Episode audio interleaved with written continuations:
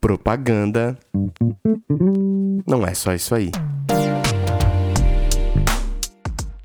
E aí, podcast? Eu sou o Lucas Schuch, investigando por que a propaganda não é só isso aí.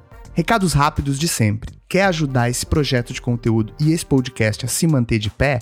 Como você sabe, esse projeto é totalmente autofinanciado, então essa ajuda vai direto para pagar os servidores, edição e tudo mais aqui desse podcast. Todos os links para ajudar estão aqui na descrição. Tem PicPay, tem Apoias, tem Pix, qualquer valor ajuda demais. Você pode escolher entre apoios recorrentes ou uma doação única mensal ajuda demais. Tem também a newsletter. Toda semana você recebe na sua caixa de entrada alguma reflexão sobre a indústria de propaganda e também o que eu faço de melhor, na minha opinião, que é uma curadoria de notícias do que está rolando de mais importante dentro dessa indústria para você começar a semana bem informado do que rolou e talvez você não tenha conseguido se atualizar por conta do trabalho. Então, todos esses links estão aqui na descrição, qualquer valor ajuda demais. E se você não tiver com grana agora, dá para ajudar abrindo seu player de podcast preferido, dando cinco estrelinhas, deixando um comentário, tudo isso faz com que a gente chegue em mais pessoas. E vamos para a pauta.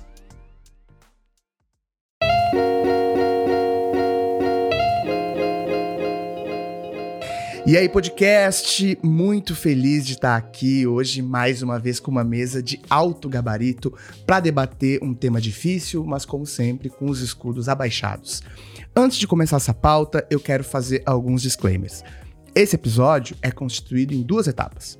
A primeira parte, ela foi ao ar na semana passada. Se você não ouviu esse episódio, eu te recomendo fortemente que você escute. Lá sou só eu falando rapidinho, coisa de 20 minutinhos, sobre o que são as concorrências, que vamos debater aqui hoje, e um pouco do histórico dessa prática nesse mercado. E o segundo disclaimer, já dito no episódio passado, mas acho que vale falar aqui de novo, esse podcast não tem a menor intenção de culpabilizar agências ou marcas que entrem ou não em concorrências, como se entrar fosse algo demonizável e não entrar fosse uma revolução para o mercado. Cada empresa sabe os boletos que tem, as suas dores de gestão e como levar o seu negócio. Como eu disse no episódio anterior, topar ou não topar entrar numa concorrência pode significar, por exemplo, não pagar um monte de salários no mês seguinte. Então, estamos mais interessados aqui em debater por que essa prática se sustenta e como ela poderia ser melhorada. Beleza? Chega de conversa, quero falar com essas pessoas incríveis. Estou muito feliz com o tempo de vocês disponibilizado para esse podcast, é realmente uma honra para mim. Quero começar, Brisa, me dá licença de começar com quem ainda não veio nesse podcast de passar para ele as perguntas clássicas, primeiras perguntas clássicas Felipe, quem é você na propaganda e na vida? Conta aí. Ô, Lucas, primeiro eu tô super feliz aqui de estar com você.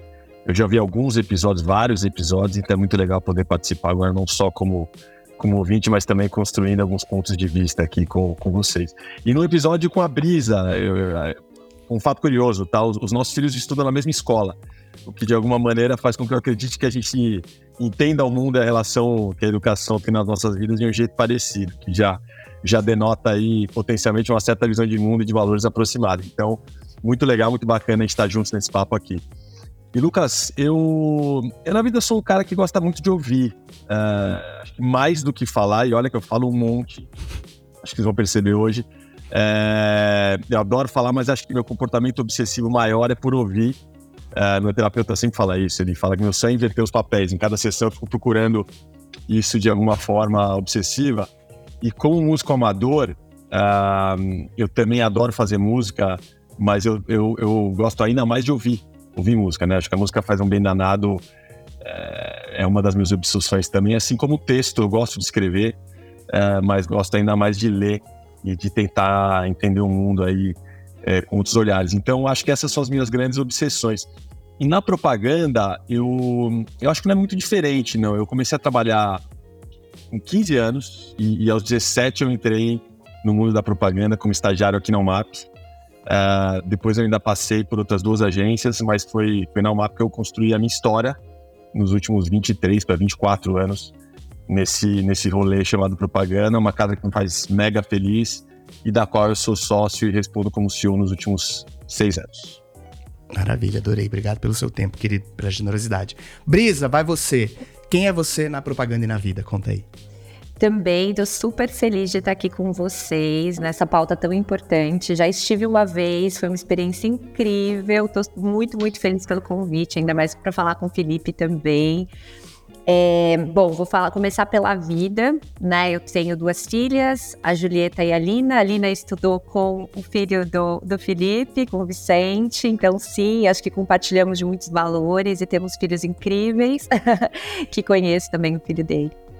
É, além das minhas filhas, né, e, que, que me, me, tomam bastante tempo, eu amo academia. É uma paixão recente, assim, aos, há uns três anos eu comecei a, a, virar uma viciada em malhação. E quem me conhece antes me julga demais, porque eu era muito contra, era absolutamente contra. E hoje sou, assim, uma praticante fervorosa de musculação.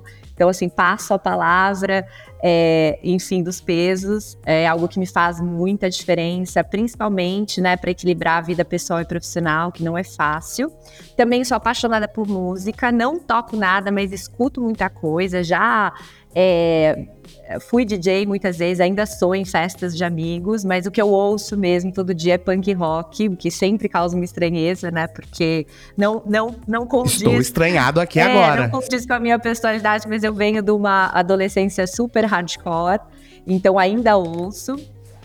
E também eu tenho umas paixões bem esquisitas. Eu, eu, pesquiso muito sobre ETs, eu adoro esse tema, então é um tema que eu sempre falo e, e, e procuro. E adoro reality show win. Então, isso são coisas que me definem, que definem minha personalidade.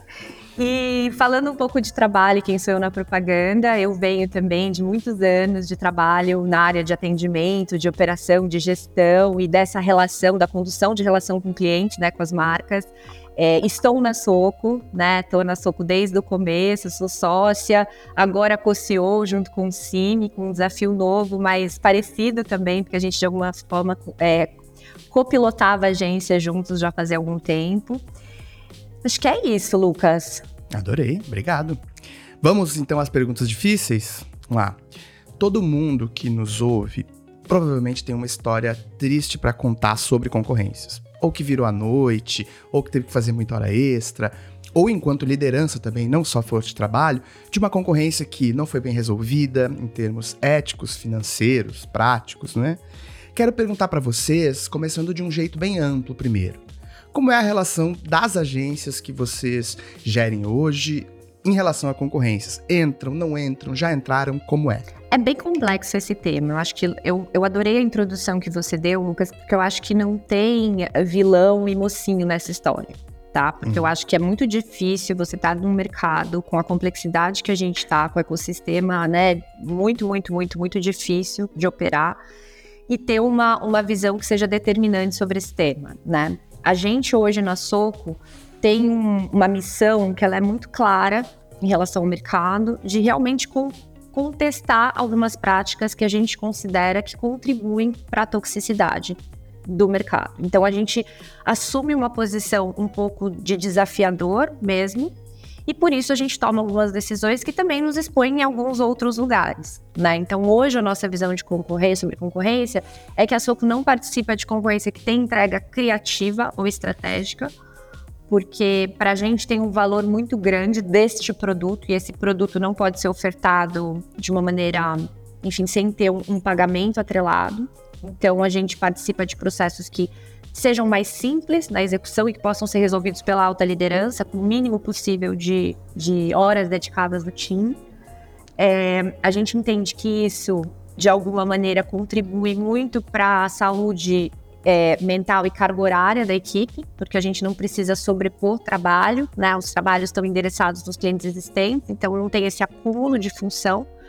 É, mas isso também nos prejudica em relação aos nossos desafios comerciais, né? Porque a gente faz parte do mercado que ainda tem isso como padrão. E as maiores marcas, maiores anunciantes, muitas vezes utilizam desse formato para definir quem são as agências parceiras. Então, assim, por isso que eu acho importante esse ponto de que não existe um lugar certo, né? Na verdade, para a gente, para nossa missão, para o nosso valor, funciona dessa maneira. Então, a gente tem se posicionado dessa forma. Boa. Felipe, vai você, conta aí como é que é aí.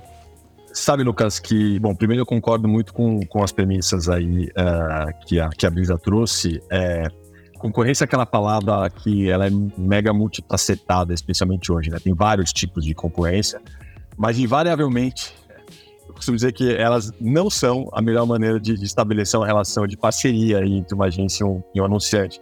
Por N motivos, né? Mas fundamentalmente porque o valor que a gente, né, como indústria, especialmente do lado das agências, aporta para uma marca uh, ou para um negócio não são quantificáveis numa concorrência. Né? Isso vale, acredito, para todas as relações que trazem algum grau de, de subjetividade mesmo, né? E de, de, construção de valor ao longo do tempo, né?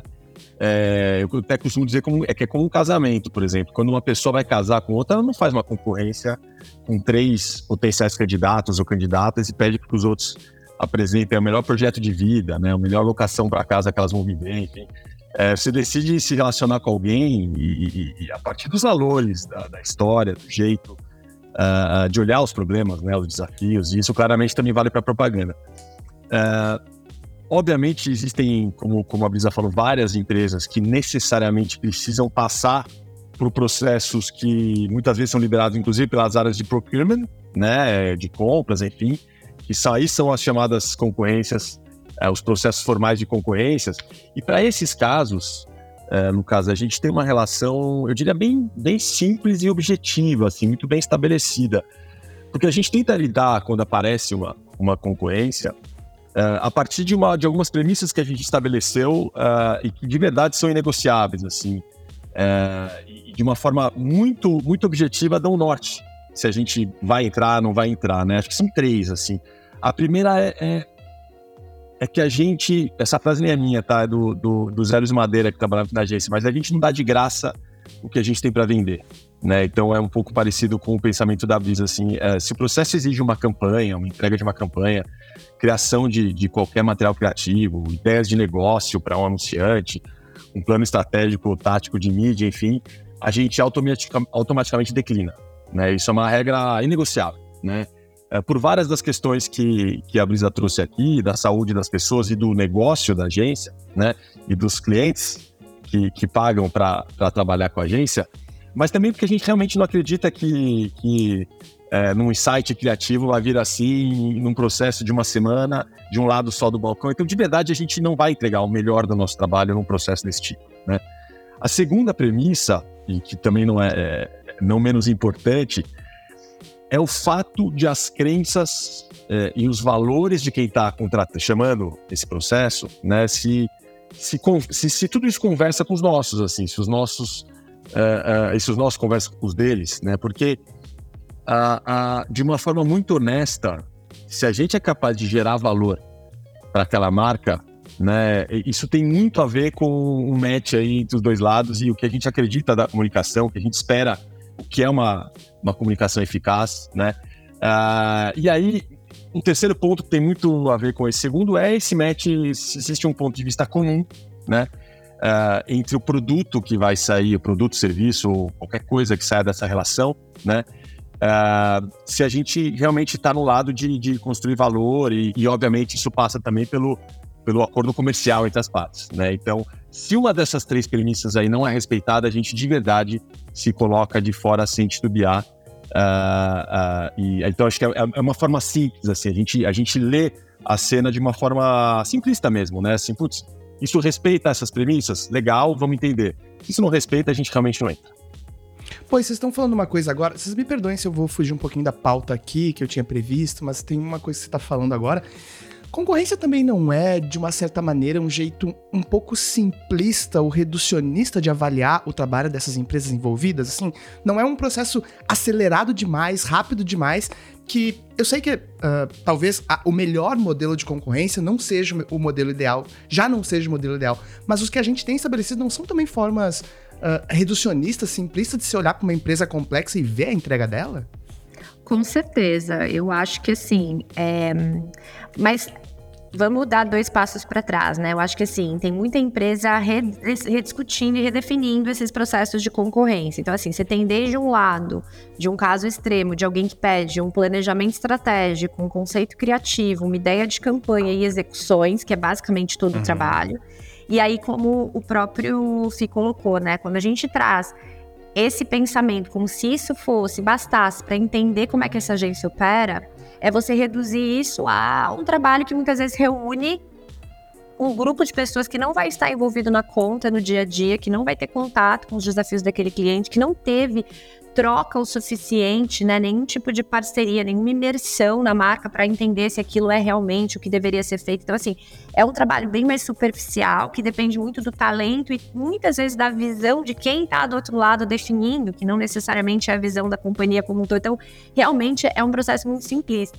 Mas tem outros modelos, né, que algumas empresas têm adotado, que eles começam a explorar um pouco mais essa parceria, entender um pouco mais, que passa pelo que o Felipe falou, da gente olhar os valores da empresa, da gente entender as pessoas que estão por trás dessa empresa, para promover eventualmente alguns momentos de, uh, de troca mesmo, sejam reuniões, workshops mais imersivos, para entender o modelo mental daquelas pessoas, como é que funciona a metodologia, que eu acho que esse caminho ele é muito melhor, né? Porque aí você consegue, esses não dá para enganar, né? Você conseguir fazer uma campanha incrível que o cara vá brilhar os olhos, que potencialmente nem vai ser executada por um problema de dinheiro, um tema de não estar tá tão ligada aos negócios e tal, porque é o que normalmente acontece. Isso é muito, isso é muito realmente superficial, reducionista. Mas eu acho que a gente precisa explorar esses, esses outros modelos, porque tem outras coisas que são tão importantes quanto a entrega, que é, são os valores, que é o perfil da agência, a visão, o método, o jeito de trabalhar, os SLAs, né? Porque não adianta você pensar, ah, eu sou uma, uma marca que é super.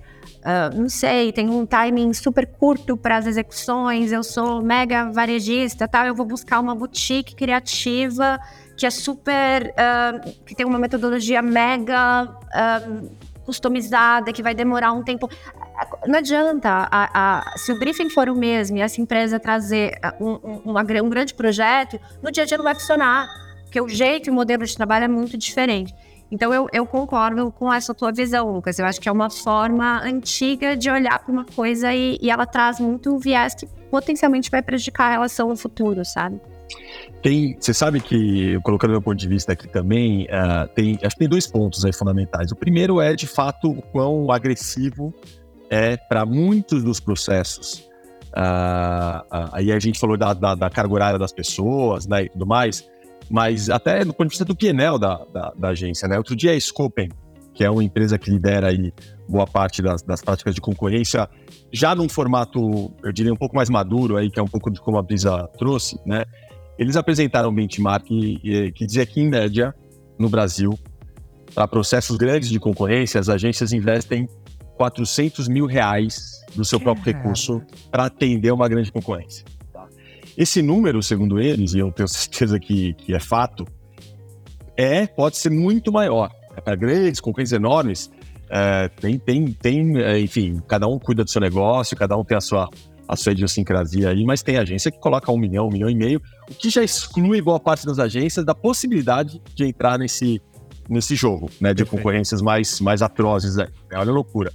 Uh, agora, eu, eu, concordando com a Brisa, eu vejo o mercado mais maduro, sim. Eu não quero dar uma visão romântica, não, acho que ainda tem muita coisa uh, errada nas práticas de concorrência, mas eu tenho visto, sim, vários modelos mais, mais eficientes mesmo. Né? A própria Scope e outras empresas uh, têm métodos baseados em workshop, por exemplo. Né? Então, um desafio é colocado num, numa, numa mesa com profissionais do anunciante da agência e a partir de discussões em grupos, os times, ambos os times, agência e cliente, precisam achar uma solução conjunta, né? É, esse tipo de metodologia parece ser muito mais eficiente, né? Para ver se de fato tem um match, tanto do ponto de vista de química, quanto de pensamento, quanto de, de, de metodologia, qual é o método para a gente achar uma solução. Uh, e existem clientes, então, infelizmente ainda são minoria, mas uh, que pedem para as agências apresentarem um trabalho feito para outras marcas, outros clientes, uhum que endereçaram um problema, um desafio parecido com o que aquela marca tem, né? Então, putz, eu tenho um desafio aqui, né? Vocês já trouxeram alguma solução para alguma categoria ou de alguma indústria que nem necessariamente precisa ser parecida com a minha, mas que traz uma resposta parecida com o que a gente espera? E aí, eh, de novo, ainda é um grupo seleto de anunciantes, mas eu vejo sim, eh, cada vez mais, eu diria, ah, processos que têm uma, uma relação mais íntima com, com processos de, de com, com os tais uh, ações de ESG, né? Eu vejo muita empresa que fala em ESG mas da porta para dentro, né? Quer dizer, sustentabilidade tem muito a ver com a relação que você cria, a dinâmica com seus parceiros, uh, seus fornecedores, enfim. Uh, e isso a gente tem conseguido, começado a ver um pouco mais, uh, pelo menos do nosso lado aqui, tá, Bizarro? Uhum. Não, e eu concordo, só fazer um ponto, porque esse, é um, esse é um ponto que o Felipe trouxe que eu acredito demais, que é quando isso estiver incluído na pauta de SG das empresas, né, essa relação, porque é, é, complexo, né? Porque a relação das agências hoje com os clientes, ela é uma relação de muita parceria, né? Da gente sentar juntos e resolver os problemas de forma bem íntima, né, com os clientes. Então, assim, não dá para a gente ter o mesmo processo. Eu não estou dizendo que a gente daí tem que deixar o processo da compra de parafuso também tóxico. Acho que não é sobre isso. Uhum. Mas não dá para a gente colocar dentro do mesmo balaio a compra de materiais de escritório e a seleção de um parceiro de negócios extremamente estratégico para o business da empresa. Então, eu acho que esse mapeamento de fornecedores, de parceiros nas grandes empresas, né, como uma, uma parte, inclusive, da visão de ESG, né, de, de como que isso impacta o ecossistema, né, de todas as maneiras, né, inclusive de geração de resíduo negativo, é super importante. Então, eu acho que esse assunto, esse tema, ele tem que entrar na pauta de uma maneira superativa, assim, né, das empresas que, que trabalham em no desenho de estratégia de SG. Então, eu, eu entendo muito que esse é um caminho, sabe? Porque não tem como a gente deixar as coisas desatreladas, né? Não adianta o cliente, a gente inclusive já passou por isso, que foi bem engraçado, assim, o cliente nos brifar para participar de uma concorrência de um projeto de sustentabilidade que o processo era extremamente complexo, porque era isso, era uma entrega, eram muitas agências envolvidas, era apenas um projeto, então uma relação de muita curta duração para você colocar risco também atrelado. E a gente teve uma devolutiva muito parecida com dizer, cara, vocês, não adianta vocês trabalharem em sustentabilidade se vocês criarem processos que também depõem contra o que vocês estão pregando, exatamente nessa narrativa de campanha. Então existem essas inconsistências, não é? Vocês uh, estão falando aí uma coisa que está me lembrando que é. Uh, queria fazer uma pergunta muito estrutural sobre o que está acontecendo aqui. Uh, eu já ouvi de tanto de, de altas lideranças reclamações do tipo do, dos que tocam mais a alta liderança, por exemplo, parceiro de negócio abrindo concorrência só para diminuir meu FII, por exemplo. Isso é um relato constante. Né? Ó, abriu concorrência para diminuir meu FII e eu continuar naquela, naquela marca. Eu já ouvi da, da força de trabalho falando o quanto isso pode ser tóxico para essas pessoas. Isso me gerou mais hora extra, isso me gerou uma perda da minha saúde mental, isso, né? isso me afetou de várias formas. Né? Quero entender por que, então, sendo, jogando a pergunta para vocês mais honesta que eu posso jogar do fundo do meu coração. Como em 2023, por que isso se mantém como um pilar estrutural desse mercado? Se vai, então aqui no mínimo 50% dessa indústria entende que ele tem mais traços nocivos do que positivos. Perdoa se eu joguei Já... uma pergunta de que não tem resposta, mas enfim, não, a gente eu, reflete. Eu, eu, posso começar aqui, Brisar, mas eu, eu Primeiro, de verdade, Lucas, eu acho que isso não é uma idiosincrasia da indústria publicitária mesmo. Eu acho que tem muito a ver com a maneira como falando de Brasil especificamente, né? Uhum. Como, como o Brasil lida, ou sempre lidou, é, com as pessoas e com os negócios. Né? Então, sem dúvida nenhuma, quando e a, a, grande maioria das empresas não existe um alinhamento entre as áreas, por exemplo, de marketing ou de growth, né, de crescimento, né? Então, marketing tem que gerar crescimento, né? E muitas vezes as áreas de compras ou de procurement, a, a, a, o, o, o, grande KPI, né, o índice de performance deles é justamente o contrário. Quanto mais eu diminuo, quanto eu consigo diminuir ou é, romantizando um pouco esse, esse, o texto, como é que a gente faz o parceiro ser mais eficiente, né? É, então acho que tem, um, tem um, um, fator histórico aí mesmo, né? De, e aí a gente pode inclusive filosofar, que eu falei que eu, eu, prometi que eu falava que eu gostava mais de ouvir do que de falar, mas aí a gente pode pegar um texto longo e falar sobre o Brasil. Quando a gente faz um recorte mais específico é, da, da nossa indústria, eu acho que tem um outro, um outro problema que é, que é um agravante, que é o fato de que a relação das pessoas com as marcas cada vez fica mais complexo. Né? O mundo é cada vez mais fragmentado, enfim, tudo que a gente já sabe.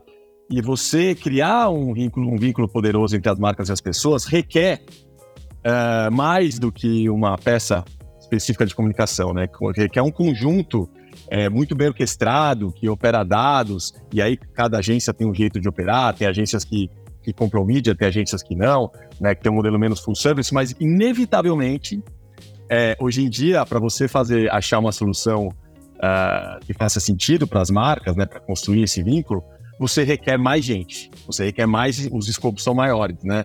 E as fronteiras entre os escopos também são cada vez menores, né? Então, uh, uma agência de publicidade, ela consegue abraçar muito mais, uh, um escopo, uma visão muito mais holística do que até um tempo atrás.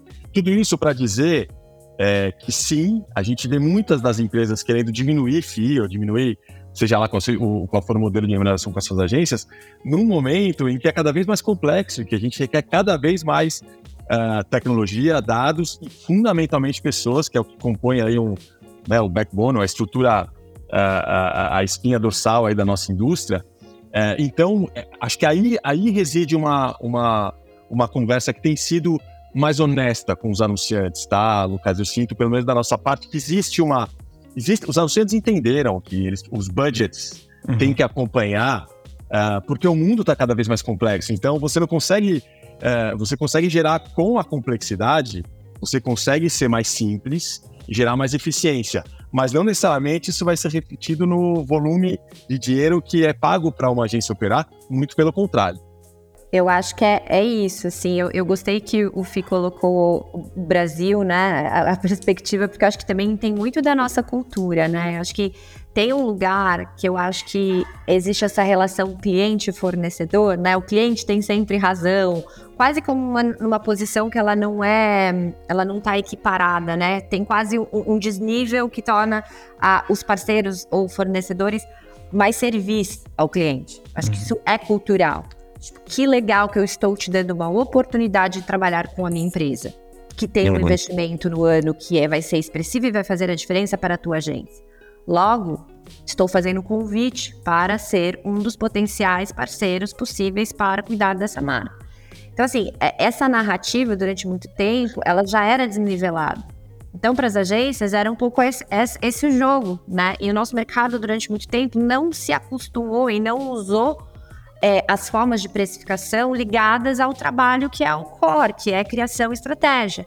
Né? Se precificou baseado no investimento de mídia, acho que a gente está em outro momento de discussão, mas durante muitos anos no mercado, essa era a métrica. Então, assim, eu tenho uma conta que tem X milhões de investimento em mídia, cara, faz sentido eu colocar 500, 1 milhão aqui em força de trabalho, porque se eu ganhar essa conta, eu vou conseguir manter durante o ano que vem ali a minha, a minha saúde financeira. Então, se coloque em risco porque a, o, o, a forma de precificação era essa, na verdade. Muito difícil precificar pelo que vale, né? Pelo, por esse valor todo que o, que o Felipe falou, que foi se mostrando importante de ser cobrado justamente pela complexidade que se virou comunicação e fazer comunicação no Brasil também, né? Com todos os, os nossos desafios.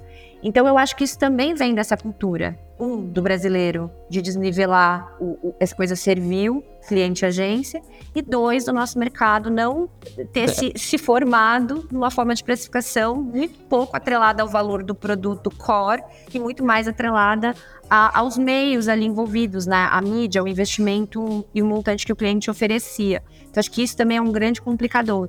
Total, me somo demais. Se eu tivesse que apontar, olhando essa indústria daqui de forma analítica, se eu tivesse que apontar também, é isso. É, uh, vários dos problemas que eu tenho analisado aqui, eles se baseiam em cima do modelo de remuneração que a gente teve até então e que ele não foi revisto e tudo mais, né? Então, pô, me somo demais. Uh, queria continuar nessa.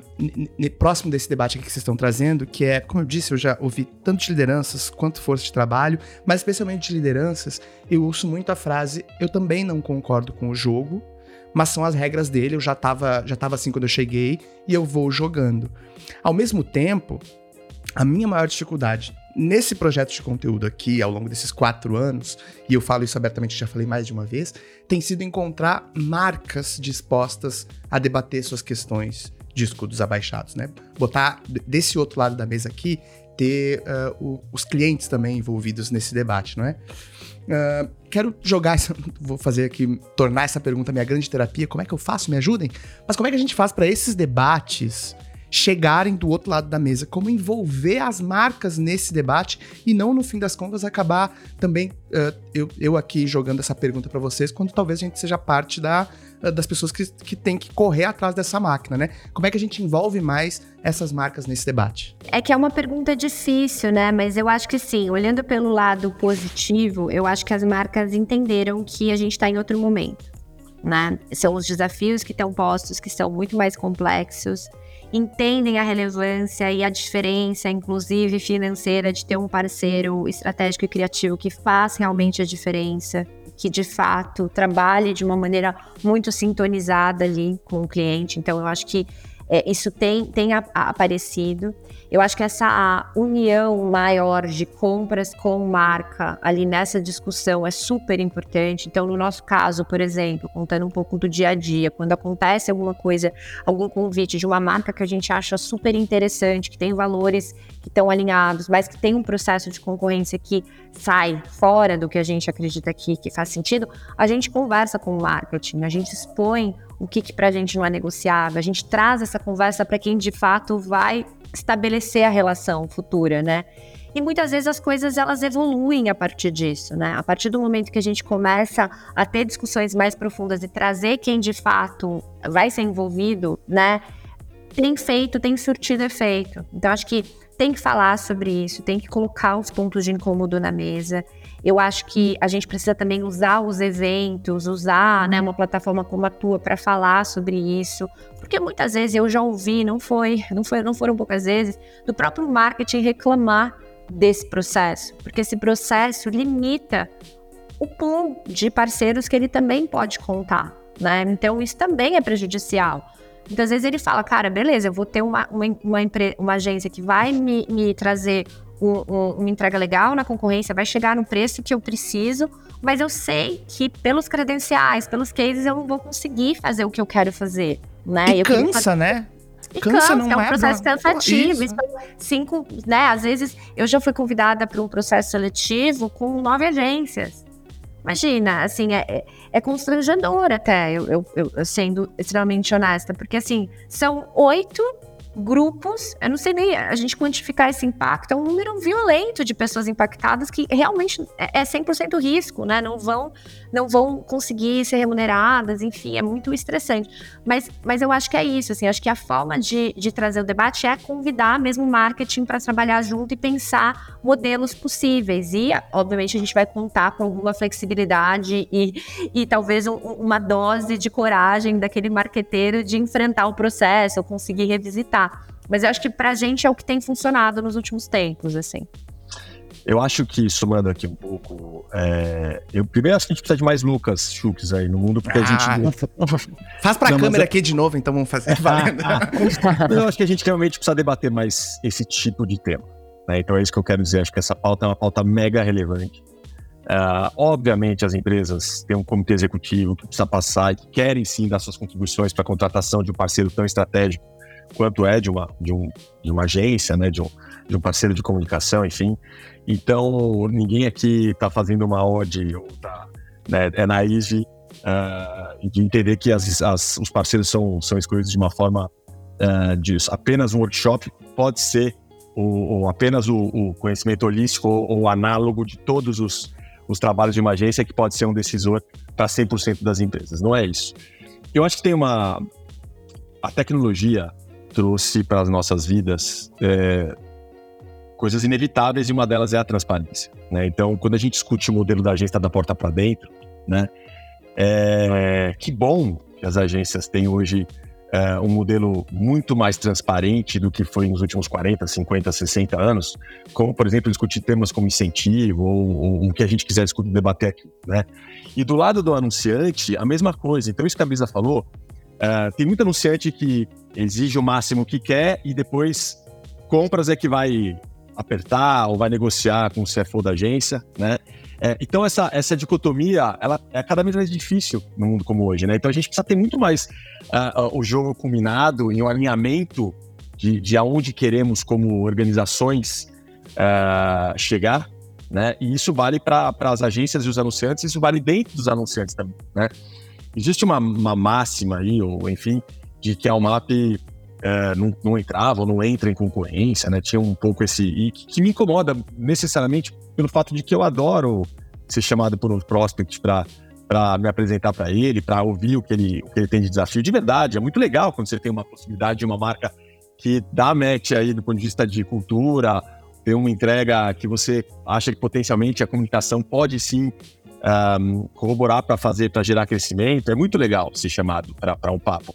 Desde que a gente consiga ter um alinhamento de fato do que a gente espera, né? É, eu acho sim que é, é, muito importante que a gente tenha troca, uh, e aí não vamos aqui defender um modelo ou outro de concorrência, mas que haja uma troca até para a gente entender a dinâmica do anunciante. Né? Vale do mesmo jeito eu querer entender como é que é a dinâmica dessa turma, como é que eles estão se respeitando mutuamente, como é que é, né, da onde veio ah, existe uma palavra final, quem é decision maker, como é que. Isso é bom para ambos, os lados. Então, se conhecer é muito importante. O que de verdade eu acho que. E aí, quando eu brinco de ter mais Lucas Chuks aí, mas eu acho que o próprio de verdade mesmo, acho que tem uma grande mudança aí em todos os comitês, né? E, e, e que, que de alguma maneira trabalham com a indústria, com essa indústria. E eu sinto que nos próximos meses e anos a gente vai ter bastante discussão nesse sentido, porque é inevitável. Porque, de novo, o mundo é mais transparente, não será menos. Né? Essas conversas precisam aparecer e que bom que elas vão aparecer para todos os lados. Né? Uh, então eu, eu tô aí com uma metade um pouco mais cheia do copo do, do que a gente vai ver daqui para frente. Boa. É, se eu tivesse que apostar, também apostaria nisso. O Felipe passou numa coisa agora que eu queria também trazer como em forma de pergunta para vocês, que é eu sempre tomo um cuidado aqui, que é não dizer isso que eu fiz no, no disclaimer inicial.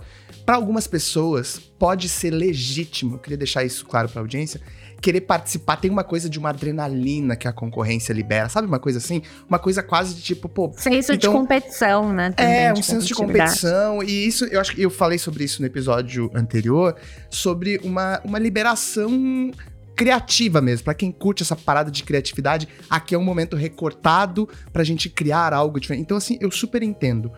Dito tudo isso, eu quero trazer Entender, tentar entender a opinião de vocês em relação aos liderados que vocês têm por aí. Uh, no, no, que vocês conseguem enxergar das próximas gerações.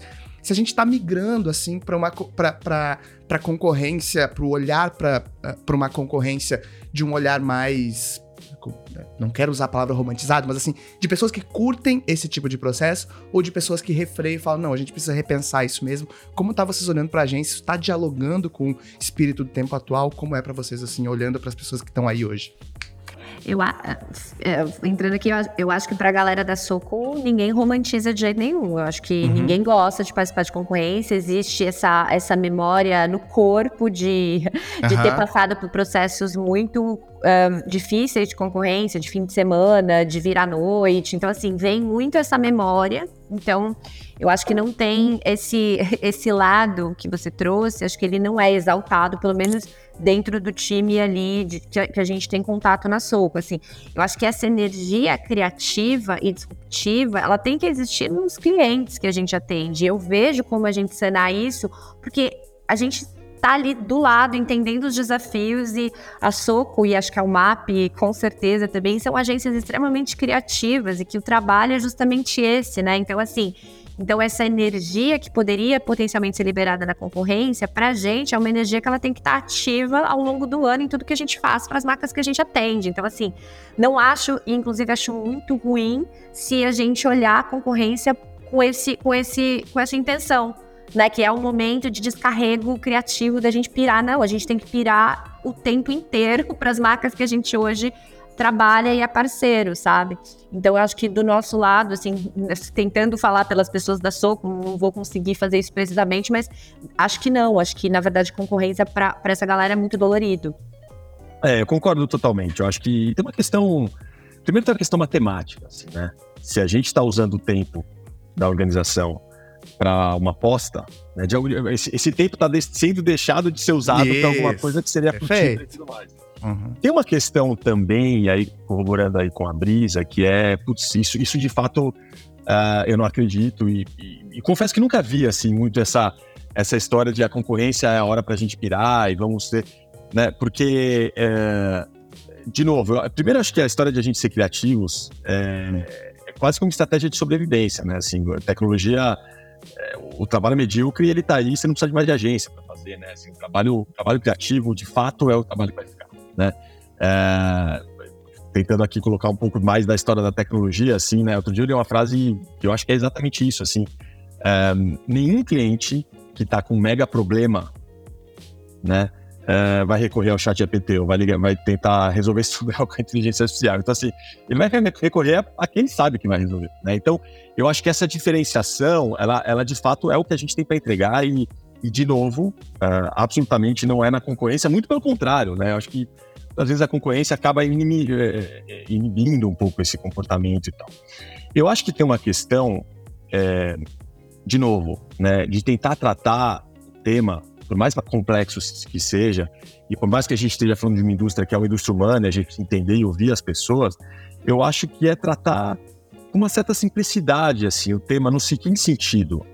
É, por exemplo, a MAP a gente não trabalha com conta pública, por motivo, por vários motivos, mas fundamentalmente por um que é companhias públicas precisam de licitação. Licitação necessariamente passam por todos todos, todas as entregas que eu acabei de citar aqui que não, não, não fazem o menor sentido para a gente no processo de concorrência. Então, definitivamente, a UMAP nunca é procurada para nenhuma nenhum, nenhum órgão do governo, para nenhuma licitação, porque já sabe-se que a UMAP não entra nesse tipo de processo. Acho que, é, imagino, não sei, a Bisa pode falar sobre a SOCO, mas o que eu quero dizer é que a gente dá o nosso melhor, e aí eu acho que eu entro num outro, no último gancho, é, eu acho que em todo tipo de relação, quando, quanto mais a gente se conhece, mais legal fica, né? É, e eu acho que as melhores histórias, elas saem do inusitado, elas saem de uma coisa que é um ponto de vista original, mas para você ter um ponto de vista original, quanto mais você conhecer sobre aquela marca ou sobre aquela pessoa, né, fazendo aí uma ponte entre as agências e as nossas vidas aqui, uh, e quanto mais conhecimento do quão complexo é o ecossistema, mais você consegue trazer uma solução simples. Né? Então, quanto mais você entende a complexidade do problema, mais simples você consegue ser. E isso tem uma questão que é o tempo, que é a relação mesmo. Né? Então, assim, uh, eu de verdade posso dizer de carteirinha aqui que os grandes trabalhos que a indústria produz não foram feitos numa concorrência. Foram feitos numa relação de confiança é, a muitas mãos, né? Não foi de um lado só da agência, do briefing, e a agência vai lá e volta. Foi numa relação construída conjuntamente e isso leva um tempo, cara. E essa é a beleza da nossa indústria também, né? A gente consegue é, é, trazer um, olhar original, uma coisa disruptiva, inovadora para uma relação que tem muitos anos. Né? Essa parte é uma parte muito, muito bonita da indústria. Né? A gente tem relações de décadas e décadas e, e, é muito louco assim. Quanto mais a gente consegue conhecer não só a marca, mas as pessoas que estão dirigindo aquela marca e tudo mais, mais legal fica, de verdade. Acho e mais condição de surpreender a gente tem. Então, definitivamente não era uma concorrência que a gente vai ser é, criativo, muito pelo contrário. Concordo. Só para fazer a palavra, a Soco também não participa de editais, né? E aí acho que é o que eu coloquei, né? A nossa visão de concorrência é muito no menor trabalho gerado possível e edital tem toda essa complexidade ainda né atrelado ao governo então também a gente está fora dessa só para falar porque eu, o Vi tinha comentado aí da, da, visão da Soco. Adorei para encerrar, vamos fazer um, um, Quero propor um exercício aqui. Imagine que vocês não estão, então, na UMAP nem na Soco. Vocês estão no mercado e vocês querem contribuir com algo melhor para o mercado. Vamos imaginar que as concorrências estão aí, elas estão dadas, elas não vão acabar amanhã, não dá para ser ingênuo e achar que elas vão deixar de ser um pilar estrutural. Ainda que, pelo que entendi aqui, todos uh, gostaríamos que isso acontecesse, mas não vai acontecer. Como é que vocês imaginam que seria um processo de concorrência que fizesse mais sentido tanto para a agência quanto para os profissionais que lá estão, para essa força de trabalho que está lá todo dia. É, vou, vou, trazer aqui algumas ideias, assim. Tá eu acho que simplificar. Primeira coisa, eu acho que é conhecer os parceiros que você está convidando para a concorrência, assim, intimamente, né? Assim, então você entender quem são os clientes desse parceiro, quais são os valores desse parceiro, qual a equipe profissional, o que, que esse parceiro constrói de reputação no mercado, fazer um super, é, uma super pesquisa para entender esses parceiros eu acho que idealmente também, talvez, tentar fazer um exercício de precificação anterior também, porque É, muitas vezes acontece isso, né? Você traz agências de portes diferentes, e aí quando vai para o comparativo de valor, acaba que não é justo com nenhuma das partes ali a avaliação. Então, acho que trazer também agências que sejam mais competitivas, que estejam né, de alguma maneira no mesmo patamar de entrega de produto versus valor. Eu acho que isso é um trabalho muito importante, dá trabalho fazer isso, mas eu acho que facilita muito o processo. E eu acho que simplificando, né? Simplificando a pergunta que você vai fazer, simplificando o processo. Então, assim, quanto menos pessoas envolvidas, melhor. Então, assim, aí eu preciso de três no mínimo. Então, que sejam três. Aí eu preciso de, de uma entrega de criativa, que seja, então, um pensamento estratégico, um primeiro sentimento e reação em relação àquela pergunta, uma reinterpretação do briefing que o cliente traz, eu acho que qualquer coisa que você consiga entender o modelo mental da agência, mas que você não necessariamente gere trabalho, assim. Acho que para mim isso já iria facilitar bastante aí os processos.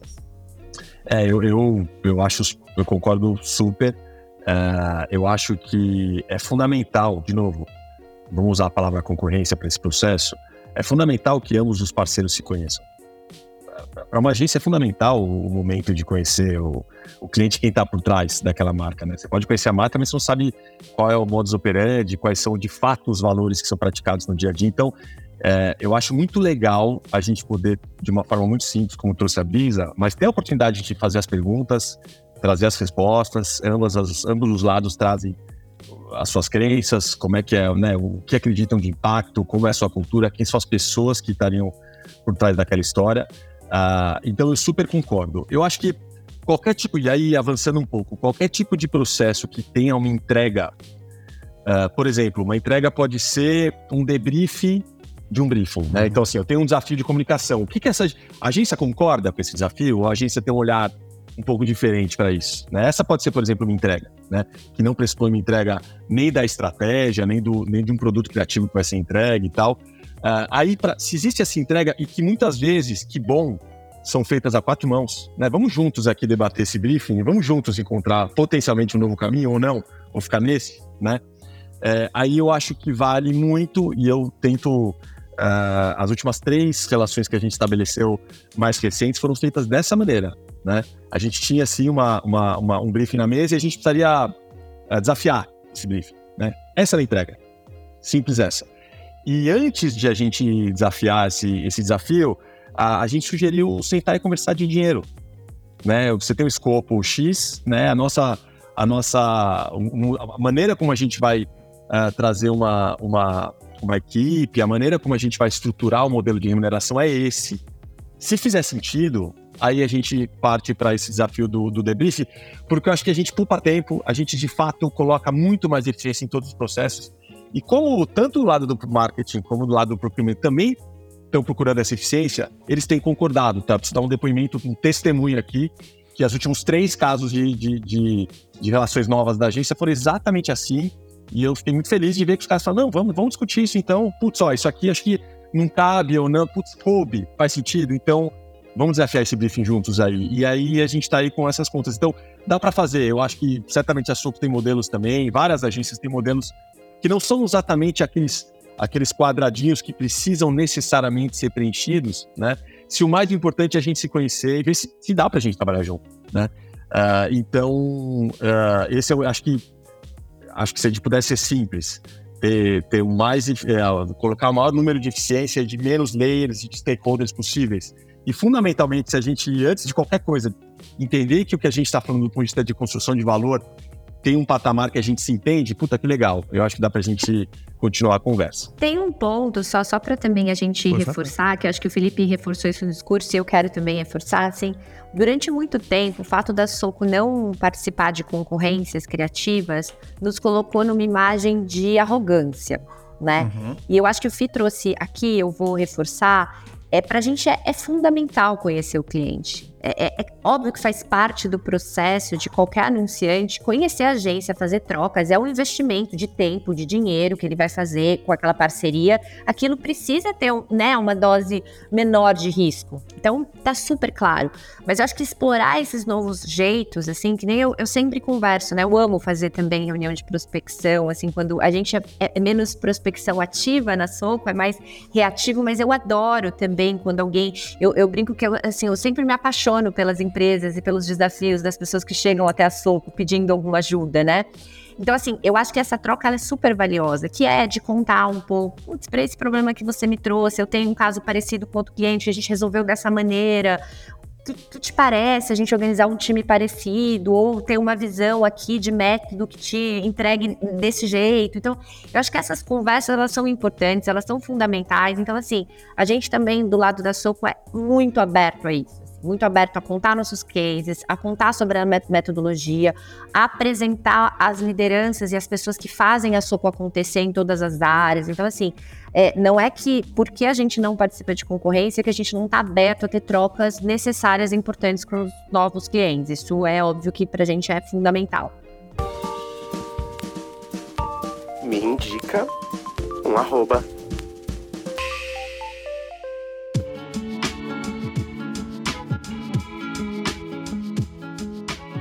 Momento me indica um arroba com a Brisa e com o Felipe. O papo foi incrível. Como sempre, vou levar aqui meus dois dias úteis para processar tudo que aprendi aqui.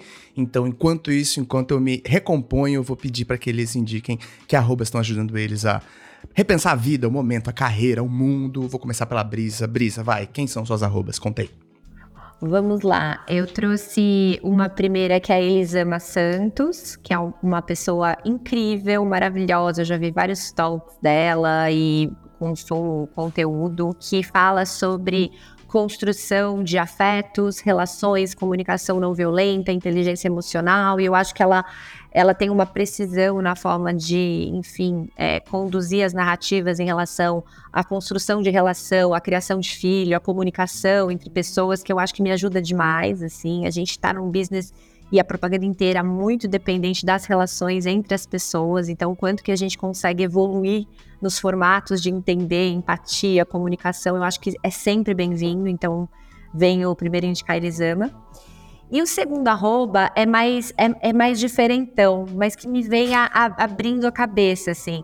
É, é, o Somos Madrastas. Eu não sou madrasta, meus filhos não têm madrastas, mas era um universo que eu nunca nem tinha entendido a problematização dele. E eu passei a seguir esse perfil da Mari, que, enfim, se tornou uma grande amiga, que ela tenta, é, tenta não, ela de fato conseguiu já, inclusive, refazer a, a, a, definição de madrasta que tinha no Google, porque é um, é um, é um grupo de mulheres extremamente estereotipadas, é, é, um, é, um, é um serviço gigante para inúmeras famílias no Brasil, é essa demonização do papel da madrasta e uma supervalorização do padrasto. Então, é, ela, ela faz uma disrupção dessa narrativa, promove esse diálogo. Eu acho muito incrível. A gente que também, né, dentro da, da publicidade, é, ressignifica esses imaginários sobre essas, né, os arquétipos e tudo, eu acho super importante a gente também estar tá olhando para esses grupos aí subrepresentados, enfim.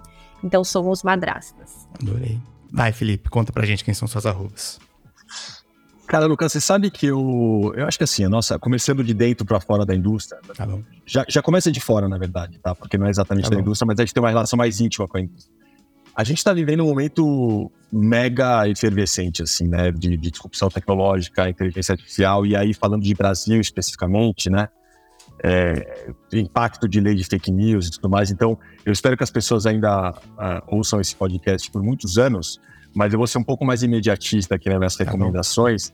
É, eu, eu, acompanho tudo, serve para rouba, mas serve os textos da Folha, tá? mas o Ronaldo Lemos, que é um, é um brother, é um, um, querido, um cara muito legal, eu acho que ele é um cara que a gente vai ter que ouvir muito, no, no, no, acho que sempre, tá? O Ronaldo é um cara que a gente ouvir a vida inteira, mas eu acho que nesse momento de, de, de disrupção jurídica, né, isso vai impactar muito uh, as plataformas, então acho que a indústria como um todo uh, deveria ficar, eu recomendo mega, assim, então não só os textos dele na Folha, como ele, eu sigo ele, ele inclusive publica tudo que ele escreve.